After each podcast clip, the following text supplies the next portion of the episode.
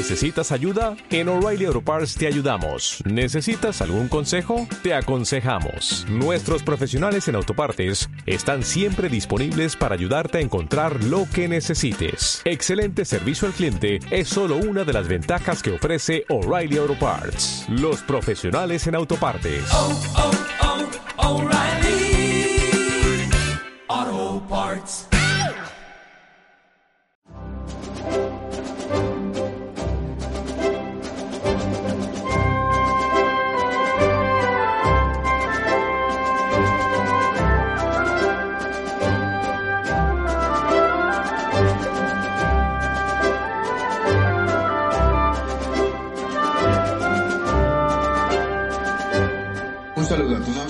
Más les damos la bienvenida a la Cátedra de Dalmacio, un espacio para la reflexión en el que Dalmacio Negro Pavón nos ayudará a entender los fundamentos de la filosofía, la sociología, la historia y la política que sirvieron a Antonio García Trevijano Forte, entre otras muchas cosas, desarrollar su idea de la libertad política colectiva y dejar su legado en el movimiento ciudadano hacia la República Constitucional.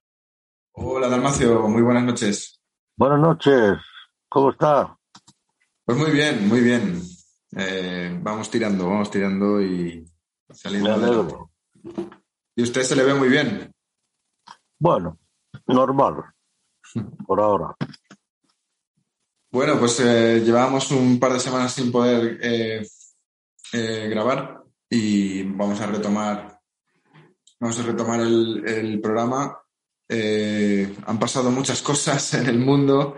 Como saben, nuestro programa es quiere siempre analizar las que no se suelen ver o no son aparentemente más, más visibles y que tampoco los medios de comunicación en España lamentablemente no, no nos muestran el contexto general de las cosas y es difícil de entender los, los avatares de- que ocurren en el mundo en la actualidad y también en la historia. Entonces, bueno, eh, vamos a tratar de hacer un programa en el que englobe varios temas. Eh, me ha inspirado un poco el, un, artículo de, de- una, de, un noticiero ah, italiano que habla de un supuesto memorándum que circula entre los cardenales eh, católicos que supuestamente pues están eh, bastante desacuerdo de cómo se está gestionando por parte del Papa pues la el, el- Vaticano, ¿no? La, política de, de- la Iglesia en todos los aspectos, ¿no? Viene a criticar, es un memorándum que viene a hacer una crítica de- desde lo, digamos, eh, económico hasta lo más profundo y las raíces más profundas de la, de la fe cristiana y de, de cómo, y de cómo ha sido históricamente el Vaticano con la influencia que tenía y que, y que dice, viene a decir que ha perdido mucha influencia, mucha eh, calidad intelectual. En, también hace una mención en la comparación con los anteriores papas, eh, con, con este papa. Y, hace, y, y- y una frase muy, pues nada, ¿no? que antes era muy típica, se decía de Roma locuta, causa finita est. Y bueno, de cuando habla Roma, pues eh, eh, se acabó. Sí, La- llegado la discusión. se acabó la discusión, ¿no? Y ahora Roma loquitur, Confusio augetur, que es Roma habla y la confusión aumenta. Entonces, est- este, este tema de la confusión me servía para utilizarlo en, y hablar de eh, esta confusión introducida en un- una institución como Roma, ¿no? como el Vaticano, que siempre ha sido muy clara en su, y muy firme en sus principios y sus postulados, eh, me sirve para hablar de la confusión que vivimos en otras instituciones, en el mundo en general y la guerra cultural que estamos sufriendo desde hace años, que puede tener varios campos de batalla y ahora estamos viendo uno convencional, que es eh, la guerra en Ucrania. Entonces, yo me contentaría si pudiéramos enlazar todo esto y plantear a los que nos escuchan que estamos viviendo en una guerra, eh, una guerra cultural y, que tiene muchas aristas, poliédrica, pero si pudiéramos plantear los, los contendientes y que existe, porque hay pruebas de ello, me contentaría, ¿no? Eh, así que, bueno, ahí le dejo el planteamiento y dejo que usted diserte eh, y, como siempre, puede hacer eh, mención a escritores, autores, eh, teólogos, etcétera, como siempre, y trataremos de ponerlo en los comentarios de, de este capítulo. Pues esa, esa discusión lo he oído mencionar en ese artículo, pero no lo conozco. Mm. Pero lo he oído mencionar. Pero- Porque es que me parece un poco, en primer lugar, intempestivo. Porque eso sería o que el Papa está muy enfermo, no lo sé, no, no lo parece, no lo sé. Dice que a veces tiene, bueno, pues lógico que da tenga algún achaque, pero de tener achaques a, a que vaya Ya. pasar la mejor vida hay mucha distancia. Y yo, a mí me parece un poco, un poco raro. Porque si se, está muy enfermo, que se empieza a hablar sobre la sucesión y demás, me parece correcto, pero por su edad también podría ser, pero vamos, no es para plantearlo, eh, eh, que por lo que cuenta es que lo está planteando como si el Papa estuviera ya en las últimas. Yo, yo creo que es más bien un reflejo de la confusión y la, la- el, to- el total desacuerdo en el que, con la deriva que está llevando la política en, en la política, se entiende así, la, cómo está gobernando el, el Papa. ¿no? Sí. Porque también, también pensando en, en un cónclave, también está habiendo, está habiendo movimientos de cardenales que entran, cardenales que salen, gente que entra, gente que sale. Mm. Y, y parece que eh, pues se pretenda que se mantenga esta nueva línea ¿no? de, de actuación. Y Claro. este escrito puede ser un poco rebelarse contra esa tendencia que está llevando la, la Iglesia y me suena mucho esta, esta forma de rebelarse con, con otros, otras personas intelectuales o políticos o eh, que en sus propios países se rebelan contra esta nueva cultura o como, como se quiera llamar, que lo está invadiendo todo y está acabando con tradiciones y valores que nos han hecho llegar hasta donde estamos, ¿no? En cierto modo. Vamos a ver, yo creo que la confusión es general en todo. Los gobiernos hoy son antigobiernos. Pensemos, ir más lejos, los gobiernos son hoy enemigos de los pueblos en general, no todos. Pensemos, por ejemplo, en que ante la caída de la natalidad, pues la Unión Europea, pues más aborto. Quiere excluir a Ucrania, perdón, a, a Hungría y a Polonia porque se oponen a la, a la inmigración de musulmanes, no de ucranianos, por cierto, que son ortodoxos, pero son cristianos, y se oponen pues al, al aborto y se oponen a todo eso, y a las políticas de ayuda a la, a la maternidad y demás. Y mientras la Unión Europea pues les ataca eh, con un pretexto de que se han manipulado los tribunales, han cambiado las leyes, eh, que si el Tribunal Europeo prevalece sobre los tribunales suyos, etcétera, les ataca. Es parte de la confusión. Eh, yo compararía un poco la confusión, un poco salvando las distancias, que existe en el gobierno del Papa. Ahora se dice gestión. Para la política se dice gestión. Y las palabras no son inocentes. Cuando se dice que gestionan bien o gestionan mal un político, es porque la política ha desaparecido también Claro. igual que la religión, porque el político dirige o gobierna, no gestiona. Gestionar es secundario, gestionar se ocupa la administración, la burocracia, que sea. Pero no son gobiernos burocráticos que no. Y eh, eso sí, gestionan con una determinada ideología, pero como iba a decir antes, yo compararía el gobierno del Vaticano con el gobierno de Pedro Sánchez, exagerando, salvando las distancias Sí, sí. porque ese ya ni es siquiera antigobierno, es, es un, ni desgobierno, porque el desgobierno todavía tiene alguna entidad. Esto ya no sé sabe lo que es. Un narcisista ahí que hace deshace. Y la diferencia es que la iglesia, como es universal y tiene otra, eh, pues hay quienes responden todavía a ese desgobierno. Pero en España, por ejemplo, siguiendo con la comparación, ¿qué institución responde hoy a lo que podríamos llamar del gobierno para entenderlo del doctor Sánchez? Está arruinando a la nación, está enchufando a todos sus amigos. O sea, bueno, no hace falta describir, Ujú. pero yo que todo el mundo lo entiende.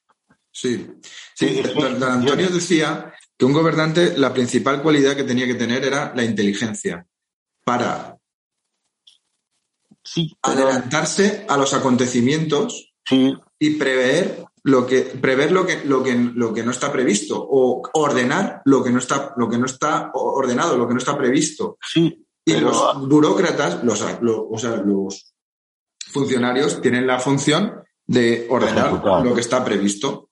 Pero claro, como usted bien dice, si, si el gobernante se convierte en un burócrata y, y un- en, un, en un funcionario, pues pierde cualquier capacidad de anticiparse a los problemas que puedan venir imprevistos. Y, y es más fácil también de dirigir desde otras posiciones de establishment, digamos, hacia donde interese y no hacia donde los ciudadanos les pueda interesar. Por eso quedan tan pocos estadistas, ¿no? Que siempre usted ha dicho. no hay ninguno. El único que. Ya Antonio decía que el único de estadista que había en Europa que tenía cualidades de estadista era Putin. Curiosamente. Pero Antonio, que murió hace tres años, si mal no recuerdo, si son tres años ya, un poco más de tres años, Sí. la historia, o mejor dicho, la antihistoria, se está acelerando mucho. En tres años ha cambiado, él no ha visto lo que está ocurriendo. Me hubiera gustado, no solo por, por verle, sino que estuviera vivo, pero me hubiera gustado que estuviera aquí a ver cómo, cómo interpretaba el todo este mare que hay de gobernantes que son idiotas. Tenemos los, la mayoría de los gobiernos, porque eh, sí, la inteligencia, el, el ser idiota, ser estúpido no es incompatible con la con la inteligencia. Se puede ser inteligente y al mismo tiempo estúpido. El estúpido se caracteriza muchas veces por eso, por ser inteligente, pero es estúpido, no se da cuenta que es estúpido y hace todas las estupideces que puede. Y aquí en los países europeos de Norteamérica, ahora ya no es solo un estúpido, sino casi un demente un hombre senil, con toda una camarilla que son también bastante estúpidos. Yo dudo de que sean inteligentes, muchos de ellos, como la que tiene vicepresidenta, por ejemplo. Eh, estamos en. eh, hay un artículo que he escrito yo, no sé cuánto saldrá, que con el título La revolución de los estúpidos. Estamos asistiendo a la revolución de los eh, estúpidos. Lo voy a mandar eh, luego, pero no lo utilice porque no, no se ha publicado todavía. Ha enviado una revista, pero no, a razón española, pero eh, no sale todavía. Supongo que saldrá. Y estamos asistiendo a una revolución de los estúpidos.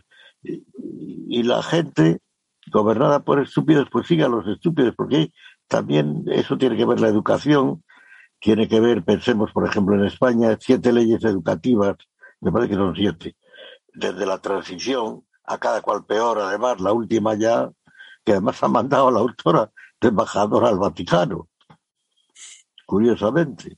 Bueno, pues la educación, la propaganda, los medios, hoy la gente se educa, mucha gente por los periódicos, los que saben leer, llegará un momento que ya nadie sepa leer, a lo mejor, pero los que saben leer, pues eh, que leen las cosas que publica la prensa y las que no publica la prensa, porque no publica más que ideología o también son estúpidos los periodistas y no, no saben lo que lo que es de verdad interesante. Es, encontrar, es rarísimo encontrar una opinión mm, errónea o no, eso es distinto. Una opinión puede ser errónea, pero fundada en los periódicos, fundamentada. Se puede, por ejemplo, ahora con lo de Ucrania y Rusia, eh, salen ahí, bueno, disparatadas. En España se han disparatado y gente, periodistas que parecían, cuya opinión era, parecía respetable, pues yo he dejado de leerlos, por salir inmediatamente cuando Putin ataca a Ucrania con unos escritos disparatados. No, me, no quiero mencionar ninguno, pero Debería mencionarlos para que la gente se dé cuenta.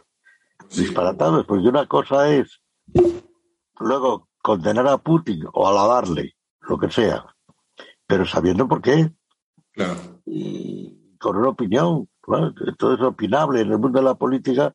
Pues, Sí, pero tener un mínimo de criterio, ¿no? eh, tener criterio, pero simplemente disparatados, que da la impresión de que les han pagado. Cosa que no creo en los casos que estoy pensando, no lo creo. Pero eh, creo que responde más bien a un ambiente que hay de eh, estupefacción general, estupefacción que es estupidez general. Y, y yo creo que eso es lo que está pasando y está todo el mundo desorientado, perdido y, y eso sí, la gente se lo cree, pues eh, a pie juntillas, lo que leen en el país, lo que leen en el, los que leen periódicos, que ya son muy pocos los que leen El Mundo, los que leen La Razón, los que leen...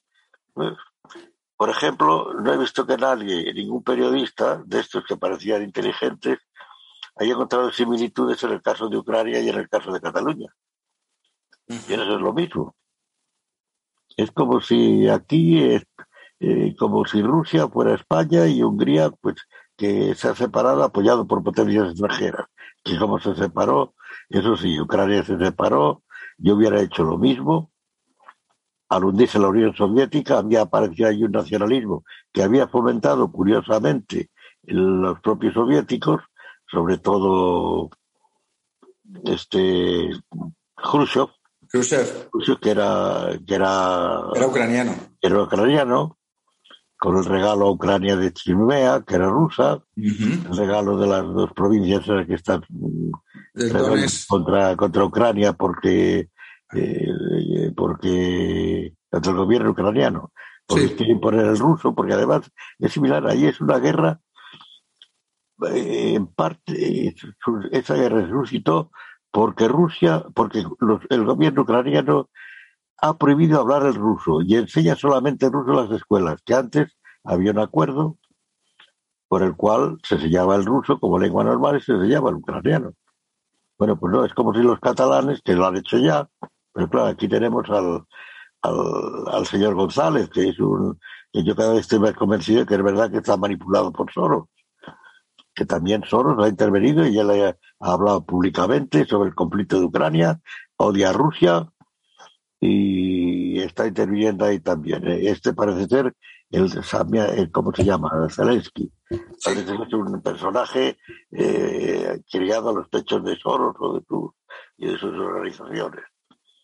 Sí, por eso, por eso el, el objeto del programa era un poco eh, poner luz donde no hay, porque es todo confusión. Pero es que. es no, lo vamos a, no lo vamos a aclarar, pero sí conviene poner los puntos sobre las IES. Claro, porque es que, eh, a veces simplemente planteando las cosas sin, Claro. sin opinar. Simplemente el planteamiento de esto es así, esto, esto tiene estos antecedentes y, y aquí hay unos contendientes y unos intereses y hay unas similitudes en situaciones que está- de modus operandi. En- en- con el tema de la confusión empieza con la iglesia, porque en la iglesia entra en, en una misma confusión. La iglesia, por ejemplo, en España está en barrena y además calla todo. El- la conferencia de episcopales machacan a los obispos que todavía son obispos o quieren ser obispos, monopoliza todo y resulta que no ha dicho ni media palabra sobre la legislación que está sacando el gobierno. Sí, sacan alguna notita de vez en cuando y tal, pero medio escondida, medio tal, que no dice nada en vez de declarar la guerra. Eso es para declarar la guerra hablando en términos un poco exagerados. Declarar la guerra, pues, pues no, mire usted, señor Sánchez y compañía, pues, pues no, esta ley no puede ser, la otra tampoco, por esto y por esto y por esto, y puntualizando. Tiene además la Iglesia, por ejemplo, la, la predicación, que todavía hay en España, porque aquí ha habido un ataque al cristianismo con la, eh, la transición tremendo al catolicismo, exactamente.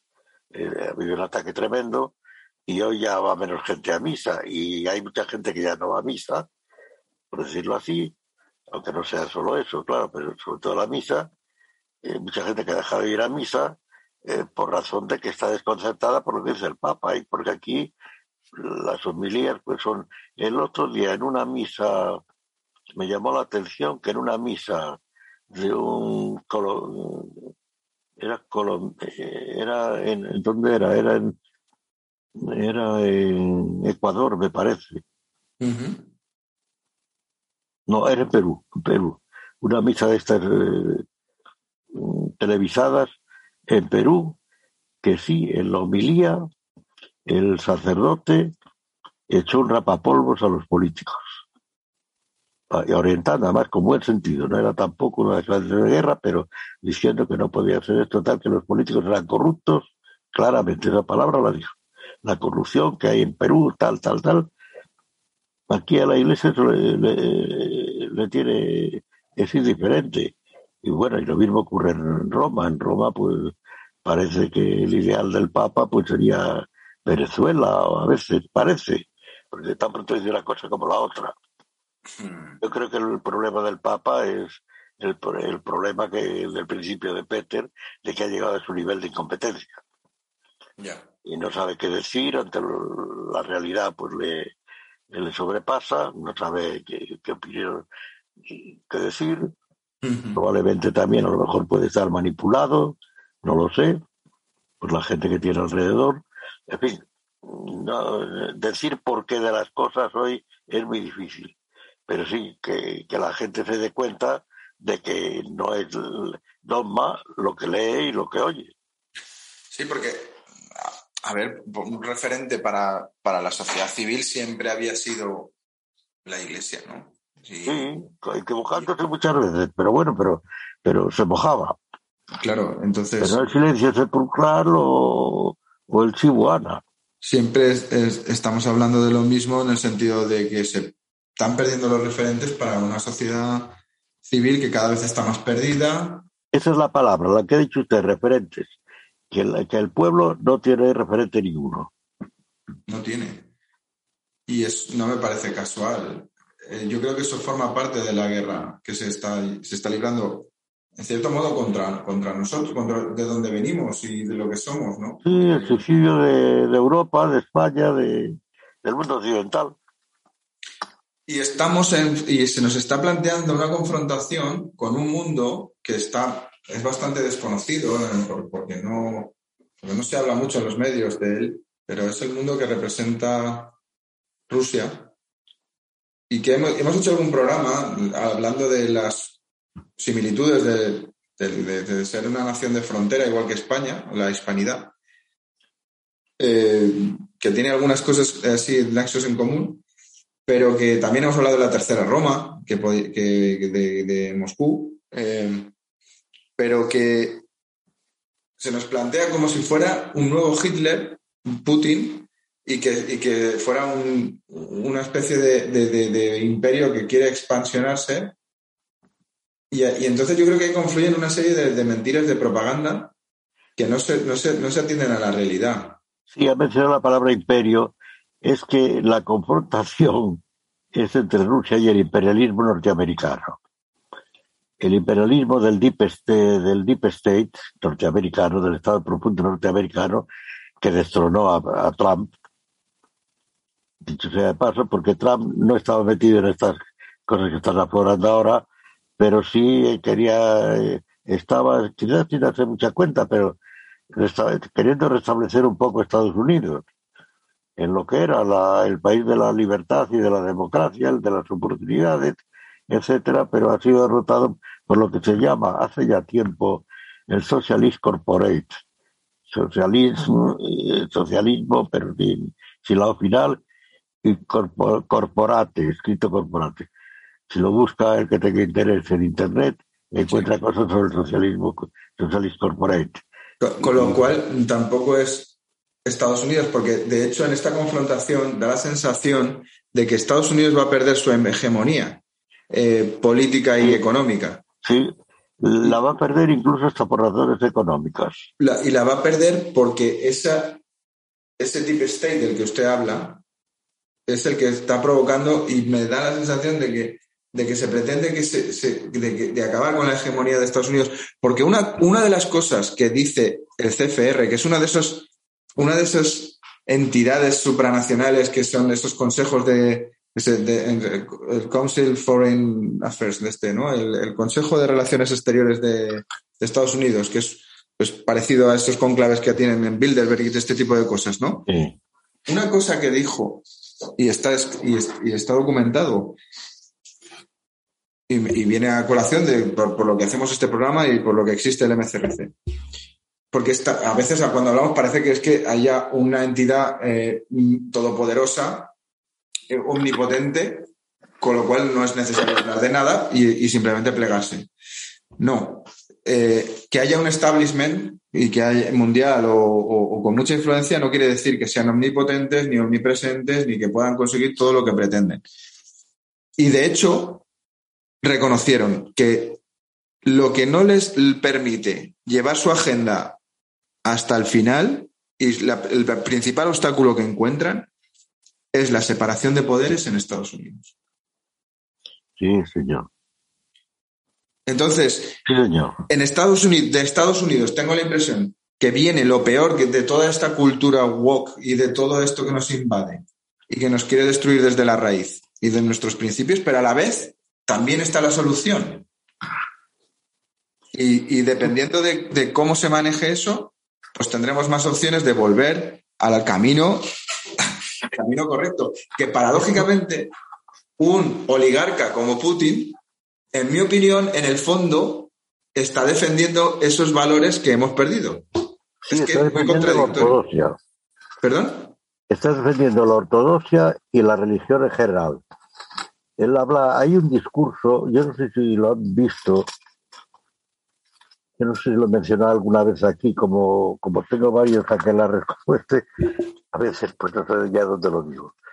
Pero hay un discurso, que a lo mejor lo conoce alguien, tiene desde que yo lo diga, ante un club que hay en, norte, en una fundación rusa, que es impresionante. Si lo encuentro, porque yo creo que lo tengo por ahí, se lo mando y si usted quiere, pues lo difunde luego. Estaría bien que en el diario MRC a lo mejor lo publican o alguna cosa así. Es largo, pero es un discurso que pronunció ante esta, en que él lo dice claramente, que ellos están a favor de la familia, de la religión, de la religión primero, dice, luego de la familia, no recuerdo qué otra cosa, de la libertad o no sé qué pero de, democracia me parece que no la menciona, pero la libertad me parece, creo que sí. Y que sale contra el matrimonio sexual, contra todas esas zarandajas que se han inventado. Y además lo dice también con ironía, dice que nosotros no vamos por ahí y ellos son libres, de Occidente eh, dice que está asombrado de que, de que esto esté ocurriendo en Occidente, pero bueno, que ellos no se meten con Occidente, que hagan lo que quieran, son libres de hacer lo que quieran, pero que ellos no van por ahí. Y que va a ir la religión, él habla de la religión en estos discursos, habla de la religión sin mencionar la ortodoxia, porque Rusia tiene, pues, no sé si son 14 o 20 millones de musulmanes dentro, que son leales a Rusia. Eh, tiene, eh, tiene también budistas, eh, que deben ser unos millones también, no sé cuántos millones, lo he leído en algún sitio, pero son cifras un poco inexactas. Y, también otras confesiones, pero religiones, pero que son religiones, o que funcionan como religiones. Él no está en contra de la religión, etcétera, aunque él es, parece que es ortodoxo, él no hace nada sin contar con el eh, con el patriarca de Moscú, del cual dicen ahora que era un agente del KGB, puede ser, no lo sé, pero porque tuvieron, eh, no sé si era gente del KGB o simplemente esos ortodoxos que se plegaron de cierta manera, como no podían hacer nada para mantener la religión, eh, eh, visto retrospectivamente, para mantener la fe, pues se mantuvieron leales al, al Kremlin soviético, pero a, a cambio de mantener la religión. Que además el propio Stalin revivió la religión en, Francia, en, en Rusia después de, de perseguirla, porque lo necesitó para la guerra contra Alemania, si no, no se movían los, los rusos. Y entonces dio una cierta, entre comillas, libertad a, a los rusos, a, lo- a la- a los ortodoxos. Y, Claro. y las cosas, en la historia las cosas son muy complejas. Por eso decía Ortega que es muy divertida, en el sentido de muy diversa. Y a veces también resulta divertida en otro sentido de la palabra. Pero como ahora mismo, ahora es, es un tanto divertido lo que está ocurriendo. Sí, ¿Qué, qué le iba a decir a Hegel, a Tocqueville, a Donoso Cortés, o en tiempos más recientes, pues eh, a todos los europeos que presenciaron el nacionalsocialismo y demás, y que Norteamérica vino a echarles una mano, si no Norteamérica, hoy todos seríamos o nazis o bolcheviques. O a lo mejor ya había reventado también, porque eso, eso empobrece a los pueblos, etcétera, y a lo mejor no se hubiera resistido, sabemos lo que hubiera podido pasar. ¿Qué me iba a decir a los europeos? También de que hoy Norteamérica, la Norteamérica de Biden, del Estado profundo, que hoy sería el Estado el que expande ideas de las más totalitarias, más totalitarias que las de la URSS o que las de Hitler. sí. Porque ellos es verdad que aniquilaban a la gente. ¿Pero a quién aniquilaba la gente? A los judíos porque se metían la cabeza o para buscar un chivo expiatorio o por lo que fuera, de que eran el enemigo. Eh, los soviets, ¿a quién? Al, al que no era proletario, los burgueses. Porque era su. Pero era enemigo concreto. Pero aquí es que ya ni hay enemigo concreto. Bueno, el concreto es al que obstaculiza al- a esta ideología woke, etcétera, que viene de Norteamérica, eh, se concretiza en Rusia, se concretiza en, en el Papa, se concretiza en quien sea. Sí, ahora estamos viendo, estamos viendo que está habiendo una censura en nuestro lado occidental libre de las democracias eh, y perfectas, ¿no? Y todos estos sistemas ideales que queremos exportar a, a todo el mundo. Estamos viendo cómo se, se censuran medios de comunicación, como si eres, si eres ruso, ojo, que estoy viendo, si eres ruso deportista, tienes, están, están diciendo que hay un, hay, un, tenista que ha sido número uno recientemente, ruso.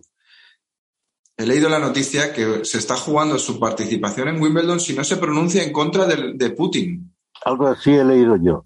Esto era un procedimiento hitleriano.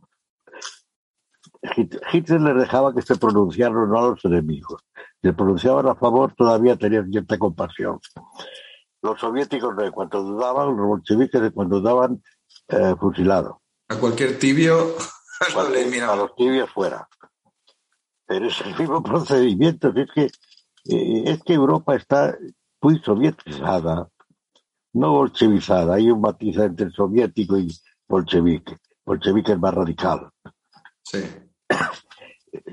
Vamos, el uso de la palabra. Es lo mismo, pero, pero el uso de la palabra es más radical bolchevique que, que soviético. Eh, Europa es- empezó a sovietizarse en parte eh, no solo por los partidos comunistas y partidos socialistas, el socialismo es lo mismo, es un- una sovietización más suave, pero eh, mediante la legalidad, etcétera, pero y consigue los mismos fines. Y, y- y ya al terminar la guerra, sobre todo. Hubo disidentes rusos que vinieron a Europa y al venir a Europa, escapando, porque les dejaron escapar, uno de ellos, eh, famoso, es Buchowski, Vladimir Buchowski. No sé si le conocen, si no, eh, escribo luego la palabra. Bueno, luego la escribo porque si no me pierdo. Sí, tranquilo. Voy a escribirla ahora. Buchowski, que se quedó asombrado y dijo que la- cuando volvió, en los años, a finales de lo- del, del siglo pasado, vino a Europa y, se, y al poco tiempo, a lo- el año, por el año 2000, ya dijo rotundamente que estaba asombrado porque Rusia, porque Europa, perdón, era la nueva Unión Soviética. Luego hubo otro Samiatin que vino aquí, a Europa, y, y observó la, la misma cosa y entonces se volvió a, a la Rusia comunista cuando ya había, eh, se volvió a Rusia cuando ya había caído la URSS, pero se unió al Partido Comunista, que le parecía más sensato que lo que había en Europa. Y hay más, no me acuerdo ahora, hay algunos más. Bueno, Bueno, el propio Solzhenitsyn, Solzhenitsyn Ujú. El discurso de Solzhenitsyn, el famoso discurso de Solzhenitsyn en la universidad, norte- una universidad norteamericana. Y más cosas que escribió que se pueden encontrar en internet casi todas. Todos se quedaron asombrados de cómo estaba Occidente, de cómo estaba en cierta manera sovietizado o bolchevizado. Bueno, esto- esa contradicción estamos viéndola en los países que están ahí, eh, que han vivido esta, en, la- en la- en la- en medio de la confrontación de la Segunda Guerra Mundial y, y han vivido en el lado este, ¿no? Del lado de, del muro de, de Berlín, del, del telón de acero, pues, pues como los países como Polonia, Hungría, Eslovaquia, Chequia o incluso Austria. Bueno, Hungría no está tan en contra de Putin en este momento. No, no, no. Ah. En contra de Putin, no. No, no. Estoy diciendo la contradicción que están viendo en Occidente que les recuerda a lo que vivieron en, en la Unión Soviética. Sí, sí, sí, sí. Y que, y que ahora, y que ahora no, no están con Putin, eh, obviamente, pero, pero tampoco están del- de lo que se les ofrece del otro lado. Porque les están, les están poniendo entre la espada y la pared y están, están pensando en, en sus, en sus propio, en sus propios, en sus propios civiles, ¿no? En su propio eh, pueblo. Ciudadanos, claro. Claro, eh, dicen, yo tengo que llegar a acuerdos que sean lógicos y, y no puedo, no puedo eh, ser aquí, eh, pues eso, la muleta de, los intereses de, en este caso, del Deep State en Estados Unidos o de la OTAN o de lo que sea, a costa de poner en riesgo a mi población. Y, y, también, y se les había, se les había criticado antes de este conflicto de, pues, que, de que se habían, se habían hecho, pues, pues estaban creciendo partidos conservadores, etcétera, Mm. y que a lo mejor, y que no eran solidarios La derecha. no era- La sí, derecha. que- y que no eran solidarios con, con la inmigración y están dando un ejemplo ahora recibiendo, recibiendo a todos los, Ucranianos. todos los ucranianos que han tenido que desplazarse. Dicho, dicho de paso, muchos ucranianos escapan porque hubieran escapado ya antes si pudieran de Ucrania, Sí, de hecho sí. porque estaban hartos de la corrupción y de, de cómo de cómo estaba allí dentro. Sí, sí, se nos está presentando a este Zelensky como si fuera un héroe, pero tenía el país también. Es un comediante al que han puesto ahí y Es- es está un presentando una títere. comedia Es un títere. trágica, pero más bien un drama. Sí. Pero hay incluso los corredores estos que dicen a veces que no, eh, que los obstaculizan y tal y no sé qué, es que son gente de Ucrania que quieren pasarse, que como lo tiene al lado, lo tiene más cerca, quieren pasarse a Rusia, A Rusia o, Bielo- o Bielorrusia. a Bielorrusia o a Rusia. Pero no les dejan, No les dejan. claro. Y muchos de los que vienen aquí es eso, les han dicho que, que aquí les tratan bien y tal. Pues vámonos allí, vamos a aprovechar que que somos exiliados de la guerra esta que hay, y entonces nos tratan a cuerpo de rey, nos tienen allí y luego ya veremos. Y escapamos también de Zelensky y, y a lo mejor también, y muchos también a lo mejor quieren escapar de los rusos. Pero, pero, pero es una engañifa todo eso, ¿no? Sí, usted, usted ha tenido contacto con el, otro- el último un día que le llamé que no podía hablar. Creo que estaba usted en una reunión con alguien que era profesor de ruso, ¿o puede ser? Sí, ¿O un profesor ruso amigo nuestro hace ya tiempo. Pues es muy importante ahora lo de saber traducir los textos, porque incluso han puesto la censura, llegado hasta el extremo que Sí. el traductor de Google eh, ya no traduce el, el cirílico, el ruso. Porque no se sabe y no se quiere que se sepa no la verdad, sino lo que dicen los otros. Claro, porque, exacto. la- del otro lado, por supuesto que también Que hay seguro, que propaganda, tam- pero que seguro que también ellos tienen que, tienen que hacerlo, la guerra de que hacer su propaganda, pero para un ciudadano normal que quiera enterarse de las cosas tiene que tomar tiene que tomar la información de todos los lados, no, no se puede. Por ejemplo, el famoso ese monasterio, no, hospital, el hospital.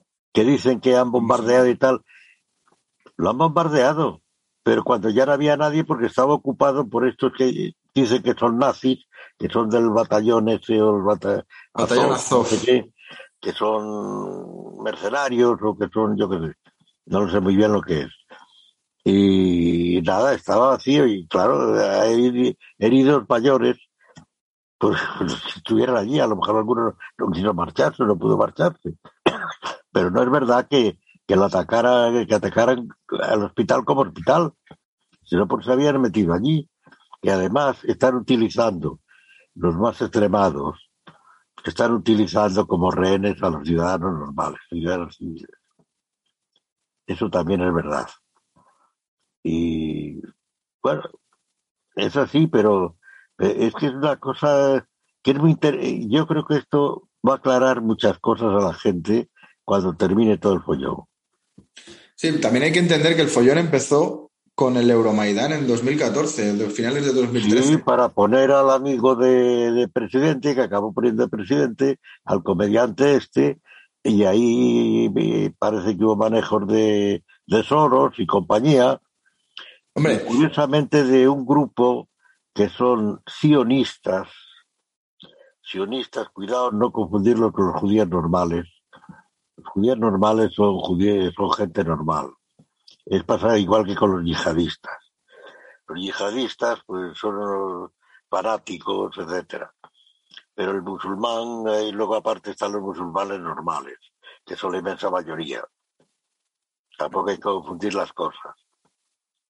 Y son oligarquías, grupos que quieren hacerse con el poder, que quieren vivir a costa de los demás, etcétera, que punan de una manera o de otra. Igual que aquí son comunistas, el, eh, podríamos decir que igual que Pedro Sánchez es comunista o paracomunista, podría haber sido igual franquista, falangista, nazi o lo que fuera. Con tal de tener el poder, le, le daría igual. sí, es el nihilismo, ¿no? Del, por, el, por la única voluntad del poder. Claro. Es un poder nihilistas que están ahí, gente nihilista que está ahí y que quiere y que para los cuales solo cuenta la voluntad de poder. Eh, Por eso decía que parece ser que esta, esa confrontación del nihilismo que tenemos en Occidente contra eh, una voluntad de poder, también, un imperio, también, un- un- una expansión de un imperio, si no se frena, se va a expandir. Los imperios eh, tienden a eso, pero No, los imperios, bueno, sí hay algo porque es un río un poco más largo. Porque la idea de imperio es una idea antiquísima. Se remonta a la noche de los tiempos. La primera forma política, aparte de las formas más o menos tribales, fue probablemente el imperio. Surgieron en Oriente. Y surgieron con la idea de que solo puede haber un imperio en el mundo, porque entonces la, en la política, la primera forma de la política fue la, la política auténtica, que entendemos nosotros como política, la fundaron los griegos. Pero antes no es que no hubiera algo parecido a la política, pero la política es siempre de tipo imperial, porque existía la idea de que el orden del mundo tendría que acomodarse al orden de- astral, al orden de los astros. Tendría que ser un, igual que el cosmos es arriba, es abajo. está ordenado, la Tierra tenía que imitar aquel. Y entonces ahí surge la idea de imperio, unida a esa forma de orden. Y los, el que surgieron en el Oriente, y los imperios pretendían que ellos eran el único imperio, el que representaba a los dioses, la voluntad de los dioses, el orden divino. Así establecieron el chino, pero luego muchos más. Gengis Khan, Gengis Khan es un caso típico, porque él argumentaba que eh, estaba tenía que conquistar la tierra para establecer el, el, el orden divino, el orden imperial, que es el orden imperial. Los imperios derivan de ahí. Luego hay otras modalidades, los imperios que el imperio romano obedecía al mismo al mismo tipo de imperio, que era el imperio de Alejandro, hereda el imperio de Alejandro, y el califato, que es la idea de imperio del Islam, hereda la idea de Alejandro, que es la que le importa hacia Europa, hacia Oriente, hacia, hacia Occidente, entonces no era Europa todavía, tal como la conocemos. Y obedece a la misma idea de que es el único imperio. El Sacro Imperio Romano, la resurrección del Imperio Romano por la Iglesia, es que el paralelo, ahí entraría ya en juego en el caso del cristianismo las dos ciudades de San Agustín, la idea de imperio es que el, el imperio tenía que ser el brazo, por decirlo así, estoy simplificando mucho, el brazo armado de la iglesia. Nadie lo decía en aquel momento. Para, eh, contra el mal. El brazo armado contra el mal. Porque Satán está siempre tratando de imponerse, etcétera. Y se fundó con esa idea de que la Iglesia, que es universal, y el Sacro Imperio tendría que ser también universal, cuando como pudiera. Nació para defenderse fundamentalmente de la regresión musulmana, de los imperios, o ya no imperios, musulmanes, luego también el otomano, etcétera, etcétera. Eso viene la idea de imperio aquí, a Europa. Entonces, pero la idea de imperio ahora que la representa, en ese sentido, es Norteamérica. Es el imperialismo norteamericano, que se ha desarrollado poco a poco, porque es verdad que eh, al quedar eh, solamente el imperio soviético, la URSS, que era un imperio, que pretendía, que además pretendía ser el imperio del mundo, porque pretendía la idea de Lenin, la idea de Stalin. Entonces, Stalin luego lo nacionalizó por razones prácticas. Sí. Dijo que el socialismo en un solo país y que de ahí luego se extendería por los demás, etcétera. Pero la idea de Lenin era que Rusia fuera el Estado o el imperio universal, que todo el mundo fuera comunista, según lo entendían ellos. Por- Porque tiene unas raíces muy profundas de, de todo el repaso que he hecho histórico, ¿no? Viene, viene también de, de esa de, Todo tiene, todo tiene con la historia. Es que estamos en una época histórica y eso es lo que deben tener en cuenta los periodistas estos que escriben alegremente y se lanzan, ay, Putin, que no sé qué, o el otro está, no sé qué. Tonterías porque no saben nada. No, Y, y- no y- y hay- y habrá que decirlo, no- porque siempre hay que decirlo, aquí esto no es, no es una justificación de nada. Estamos No, no, no, explicando no. Las, porque las cosas, hay cosas que tienen, no tienen justificación, pero tienen explicación. Exacto. Se trata de entender las cosas, de no, entender no- las cosas, nada no más. de... No de ponerse de un lado o de otro, ni nada por el Sí, estilo. no, es, no es sentar cátedra. Es, es eso. No es de lo, Roma locuta causa milita. No, es, simplemente poner las cosas. En Rusia, por ejemplo, el conflicto este, ya que estamos con él, Ucrania, Kiev, Kiev, la- Kiev y la iglesia de Kiev son los que fundan Rusia.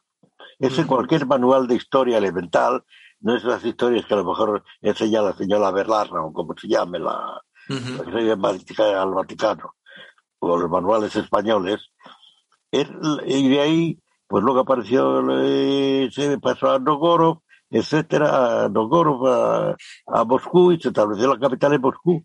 Pero es el origen de Rusia. Sí, el origen, Es- la, la Rus de Kiev, ¿no? Es la primera. La Rusia que es la primera Rusia. Yo tengo un artículo por ahí, si lo encuentro se lo mando. No sé si lo tengo, no me parece que lo tengo en, solo en un libro que hay. Bueno, eh, el libro de colectivo. Que hay se puede hablar de cinco Rusias. La primera es la de Kiev. Y luego se va aumentando y es la Rusia actual. Eh, eh, Ucrania es para los rusos algo así como para los asturianos España cuando dicen Asturias es España y lo demás tierra conquistada. es una exageración, bueno, pero pero bueno, se entiende, además no lo dicen con esa intención, Sí, sí, sí, sí, está claro. intención bélica ninguna. Pero, pero es así, es un dicho popular en Asturias que yo no sé si ahora, como ya la- hasta ahora lo que se llama, las expresiones son todas de origen yanqui, generalmente inglés, mal traducidas o algo así, pero ahora, ya se ha perdido. Pero, pero se decía eso, Asturias es España, es España y lo demás tierra conquistada. Y Kiev podría decir, eh, Ucrania podría decir al revés, le podría decir a Putin, cuidado que nosotros somos Rusia y vosotros tierra conquistada y os vamos a conquistar, no van a poder, claro, caso este.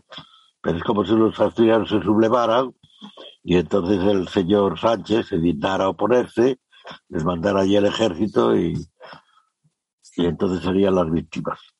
Bueno, pero Ah, ¿No le da la impresión de que es este tipo de imperio de que- que se basa en la voluntad de los dioses? Eh, ¿No es el, el imperio que estamos viviendo de nuestro lado, que se está expandiendo culturalmente y que los dioses son estos Schwab, Soros, Gates, Rothschild, Rockefeller, o que Sí, sí, se, sienten como dioses, ¿no? Que, todos- esa, esa doctrina de no que, tendrás to- nada. que todos, perdone que le interrumpa, Sí, todos o casi todos son judíos, sionistas, no creyentes.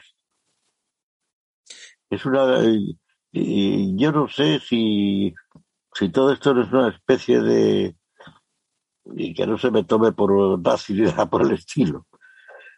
Que no, yo tengo amigos judíos eh, estupendos, ¿no? que no tienen, que son creyentes. Bueno, creerán mejor o peor, pero vamos, no son sionistas. Porque el sionismo es la idea de que eh, la nación verdadera, la única nación es la, de Israel. Son nacionalistas de Israel. Es decir, han abandonado, es como el nacionalismo catalán, ya no es ni Dios, ni patria, ni rey, ni, es, es la nación israelí, Israel. Y esta es la que le pertenece el mundo. Completamente secularizado, punto de vista secularizado, ateo incluso, no, no se trata, pero como todo nacionalismo, en el fondo es ateo, nacionalismo radical. Hay nacionalismo normal, Sí, es, es un totalitarismo, es un totalitarismo también. totalitarismo, claro. El, el, naci- el nacionalismo tiene que ser totalitarismo, pero hay que tener cuidado y distinguirlo, porque es una confusión lingüística. Cuando se habla del nacionalismo español, nacionalismo francés, alemán, chino, bueno, es la idea de, de que usted de, de qué nación es. Es un patriotismo. Patriotismo, es más bien patriotismo, pero se dice nacionalismo también, tampoco Sí. hay una confusión ahí en los términos. Pues sí, pero se, utiliza el lenguaje para programar, para confundir, para muchas cosas. No, sí. bueno, también inconscientemente, tampoco es de que Sí, está Hoy, claro. y la política correcta sí, y la política inclusiva sí, pero tampoco, lo decía ya Orwell, pero en cuanto se, la voluntad de poder imponer palabras. Desde la Revolución Francesa se ha cambiado el lenguaje, pero, pero en fin, en general, muchas veces es inconsciente cuando, cuando ocurre. Sí, porque intenta- intentamos abreviar y, y abreviar. economizar las palabras, pues las confundimos. Eso es, eso es un hecho también, que es, es fortuito. hoy con el, con el aparatito este, con el, el teléfono móvil. Los chicos, o la gente, mucha gente ya, que no escribe Q, U, E, sino pone o la Q o la K, Ya. nada más. Y hay más palabras, no, no me acuerdo cuál es, pero hay más palabras. Eso es corriente, eso es normal. Lo que pasa es que quizá con un exceso por el aparatito móvil ese, que se debía prohibir a los menores de edad, Sí. se debería prohibir. Hay consejos de médicos serios que dicen que se está cambiando mentalidad, que está, eh, que además está perjudicando a la inteligencia, al cerebro. Hace tiempo, no sé ahora, eh, cuando aparecieron las primeras maquinitas en los colegios alemanes, aquí en España también el colegio alemán, lo digo porque mis hijos los mandamos al colegio alemán y suizo. Al alemán no, pero al suizo. El alemán era lo mismo. Eh, No sé si en el francés también, en otros a lo mejor también. Y creo que todos los españoles también. Entonces, se les prohibía utilizar la maquinita para calcular, por ejemplo, para cualquier cosa. No podían utilizar la clase la maquinita. Porque el calcular, si yo busco la maquinita, sé cómo manejan, le preguntan, tres, cinco y tres, ¿cuántas son? Maquinita, tal.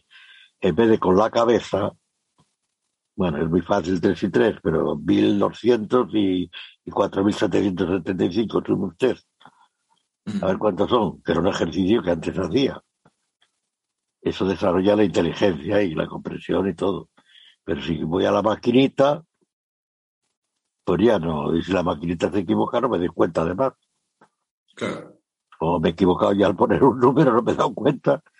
Y se equivoca. Bueno, son todas las peculiaridades. Ahora que una de las causas de lo que ocurre es que la educación ha caído en manos de pedagogos, que parece que son los indicados, pero los pedagogos han, exagerado su cometido, como siempre. El poder tiende siempre a crecer y al ver que tienen poder, pues han empezado a elucubrar lo que les da la gana. Sí. Luego la ideología les ha pillado y todo. Bueno. Es que eh, yo, hay un discurso también de Kennedy que habla un poco de esto, de la infiltración, de que estamos, estamos combatiendo, estamos luchando contra un, un ente que también lo dijo Eisenhower en su discurso después de Sí. cuando, cuando dejó la presidencia, que habló del, del aparato militar industrial, eh, que Estados Unidos Estados Unidos creó estos aparatos y estas, estas entidades que tienen vida propia, que tienen Sí. intereses propios, que es más complejo que, que- que- que todo, que, que simplemente una guerra de entre estados. Sí, que no son estatales, Sí, sino que son como deben de ser, deben ser libres, pero Deben ser- cuando claro. deben ser libres, pero eh, también tienden a influir. Y si hay políticos corruptos, las, eh, las guerras de Libia y todo eso que organizó la, la Clinton, y con el presidente, el presidente eh, Obama, Sí. se, se dice, Premio Nobel de la Paz. sí, eh, por ser negro nada más. Si es que los premios Nobel tampoco sirven para nada ya, ¿no? Y dicen, yo, yo veo los de la paz, eso es ridículo, cojan el catálogo como ellos eh, cambiando las cosas. Catálogo que se encuentra en internet, el catálogo. Sí. Bueno, y los premios, todo el premio Carlomagno, bueno, el premio Carlomagno, pues el, el rey Juan Carlos, Sí. y el otro creo que es Felipe González. Y hace poco Angela Merkel. pues es posible también Angela Merkel. Va. Pero los premios no, ya no no digamos los príncipes de Asturias, que al principio quizás empezaron mal para dar a conocer a alguien, Mm. pero ya hace ya tiempo que son todos. No, no vaya a ser que se lo den a usted en algún momento. Pues no me vendría mal, porque me parece que son 5 millones, no, eran 5 millones de pesetas, ¿no? Ni idea. No sé Ahora será en euros. En, en No, euros no tengo ni idea. Antes que 5 millones, eh, ese es el equivalente, no me vendría mal. Pero voy a ver si busco alguna recomendación. A ver si, o decir que soy sanchista. Declararme sanchista, a ver si me lo dan. Pero, no, pero es que es una, estamos asistiendo a una degeneración de todo, que por otra parte es el fin de una época también. Yo creo que es el fin, todo esto que vemos en negativo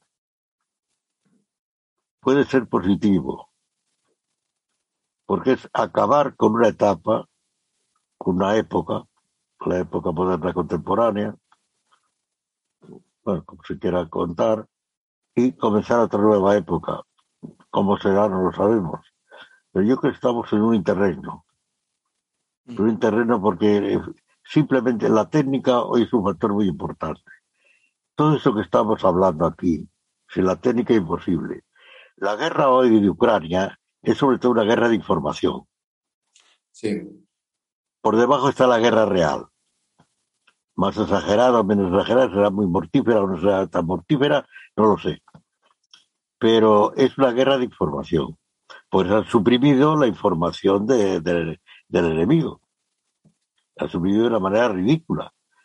Que no era como la Segunda Guerra Mundial, sí, porque había menos recursos técnicos, entonces era, hacía acaso la radio. Sí, o la guerra civil, que podías escuchar en una radio ahí. Con la guerra civil, pues eh, eh, se controla pues la propaganda contraria. Hace tiempo, eso ya pasó. Ahora con internet, con la televisión, con esto que estamos haciendo nosotros, ahora con el Zoom este, con todo eso, eso ha cambiado. La guerra es mucho más total por otra parte. Pues más total porque comprende ya, todos, así como las guerras, la, la Primera Guerra Mundial fue ya una guerra total, que son las guerras que incluyen a la población civil, por una razón, porque las mismas, eh, las mismas armas técnicas, inevitablemente, aunque no lo quieran, causan víctimas de la población civil. Hasta entonces no había ocurrido. Qué interesante Algo- eso que está A lo diciendo. que algún salvaje pues quisiera también matar a alta población civil si ganaba una batalla. Como ha ocurrido en la historia muchas veces. Que se entraba en una ciudad, se derrotaba en una ciudad, en la edad antigua, en todas partes, y a lo mejor se pasaban cuchillo a todos los hombres y mujeres, que quedaban niños, que quedaban allí, les llevaba como esclavos. Eso ya no. Pero sí ocurre en la Primera Guerra Mundial, claro, el avión lanza bombas, es un arma de combate nueva. Si no lo utilizo yo, lo utiliza mi adversario.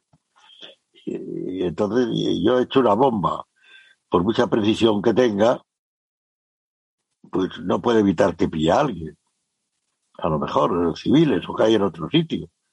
Sí. O puede ocurrir ahora lo que está ocurriendo en Ucrania. Por mucha precisión que tenga.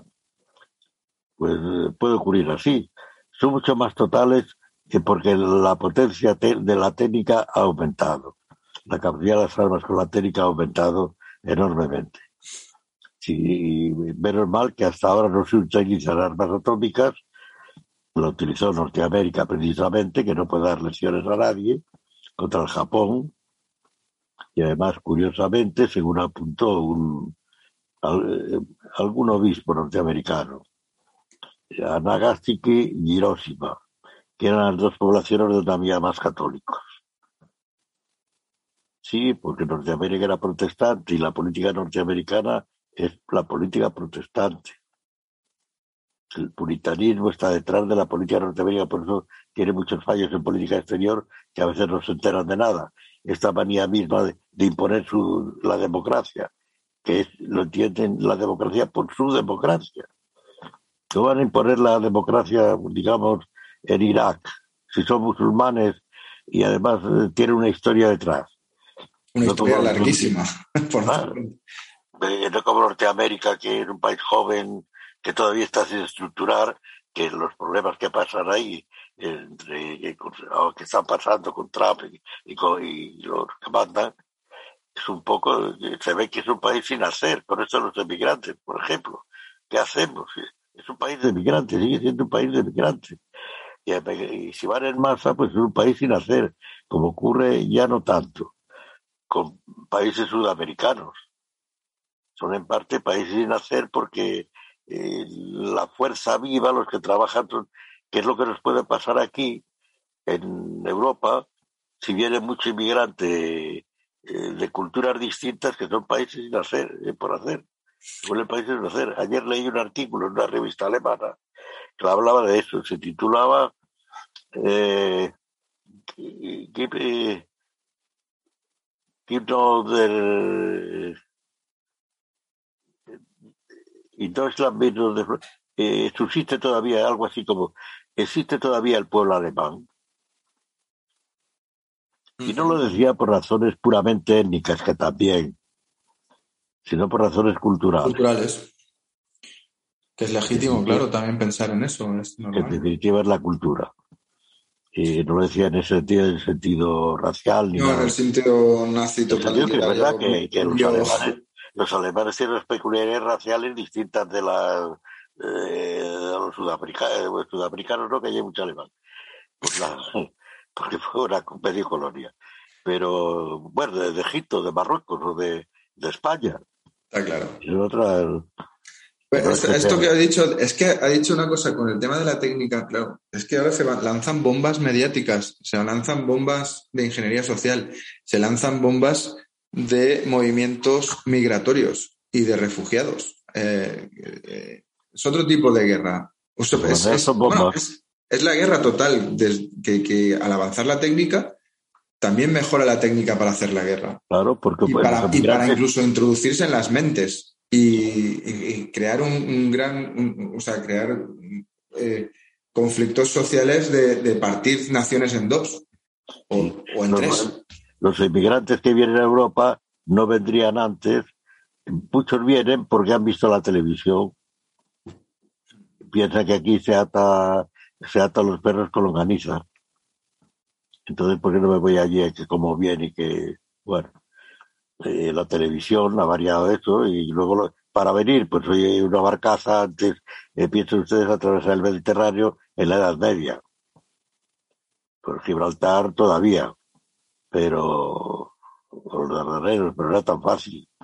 No pasar un ejército entero, y no, y puede pasar cien mil.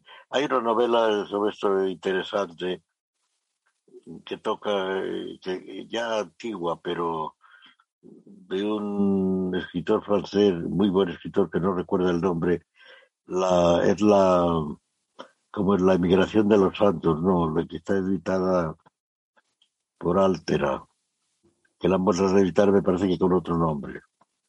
Yo lo tengo por ahí en algún sitio, no me acuerdo. La, la navegación de los santos, la emigración de los santos, o algo así. Mm, No me acuerdo del autor, que se me olvidan los nombres. Que es muy interesante. Y es que llega un momento en que llegan a Marsella, me parece que son barcos con un millón de migrantes. India. Perdón. Ya es la hora de almacén. No. eh, ¿Sí?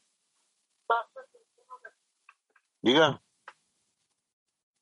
Ignacio, Es que estoy en el programa. Bueno, ya, es que yo me quiero acostar y te tengo que poner la cura todavía. Ah, bueno, sí. ¿Qué hora es? ya está. Ah, no, ya da cuenta. Bueno, está tan animado que no me acordaba. No me da cuenta. Bueno, pues ahora mismo vamos. Bueno, voy. Sí. Bueno, Dalmacio, no le entretengo más. Muchas gracias, como siempre. Nada. Eh, Nada.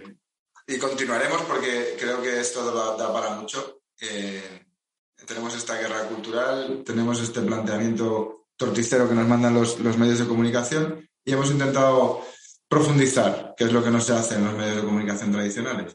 Estamos utilizando la técnica para defendernos de las bombas que nos llegan. Sí, Estas bombas sociales. sí, que el gran problema es, eh, en parte, es la técnica, la técnica sin control, que, que hay por ahí que revisaba ya, hay un libro muy bueno que la ética de la responsabilidad eh, está traducido en alemán, eh, no me acuerdo tampoco el nombre, de hace ya años, no ha visto esto ni mucho menos.